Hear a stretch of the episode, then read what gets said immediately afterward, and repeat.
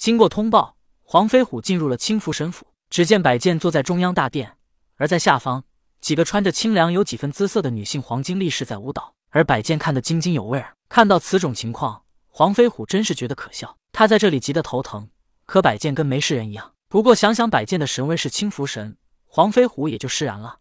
人家本就是想清福的。不过黄飞虎嘴上还是不饶人的说道：“青福神真是好雅兴啊！”百剑没有动，吩咐其他黄金力士让黄飞虎先坐了下来，然后给他上茶。之后，百剑才微微笑道：“东岳大帝来的刚好，咱们先欣赏一曲歌舞。我没这个心情，今天找你来是有事。”黄飞虎道：“百剑活着时便一直跟着轩辕皇帝行军打仗，先是与炎帝神农战斗，后来与蚩尤战斗，直到被蚩尤用火器打入东海千年。可以说，自出生以来，百剑就没享过福。现在他成了青福神，自然要把以前受的苦给还回来。以后他不吃苦，只享福。是，也不急在一时，先把歌舞看完再说。”百剑无所谓的说道：“这是没摊在你的身上，你自然不着急。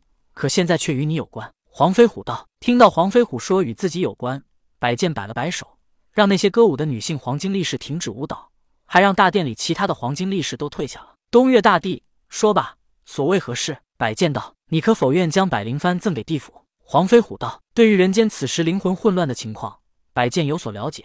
他知道自己的百灵幡能用来引魂。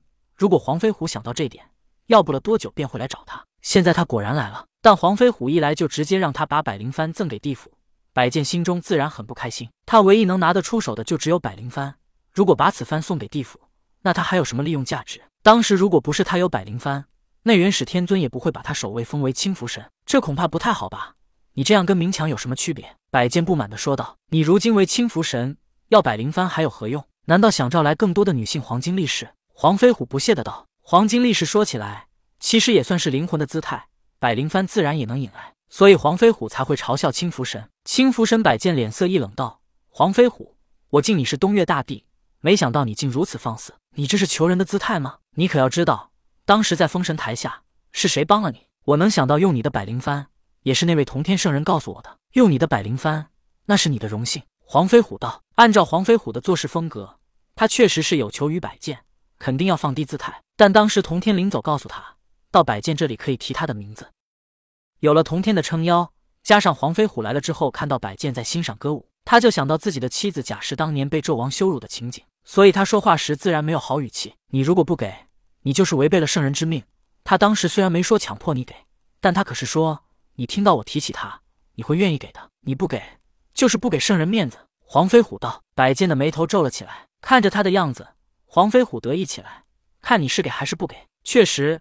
百剑如今在天庭只是享清福的，他确实不需要什么百灵幡，但如此就交给黄飞虎，可以说他就没什么法宝护身，更加没有了值得玉帝和元始天尊可以利用的价值。到那个时候，如果他做错了什么事，分分钟就会被抛弃。我有难处。百剑道：“我知道你是担心没了百灵幡，你什么都不是了。可是你看我没有什么利用价值，为何能做东岳大帝呢？一个人的价值不能仅凭一个法宝而来，你要想办法提升自身价值，而不是像现在这样。”你真的以为封你为清福神就是让你坐享清福的吗？黄飞虎道：“哈哈哈！”听到黄飞虎一番话，百剑突然心胸开阔的大笑起来，道：“东岳大帝说的有理，这些时间我早就看歌舞看得腻了。想当初我在封神台里还有事情可做，也不至于枯燥无味。如今天天闲了下来，刚开始还觉得人生美好，现在真是无事可做。这么天天下去，真的像活死人一般。这就对了嘛，人总要找些事情做做。”黄飞虎道：“好，今天与你一番交谈。”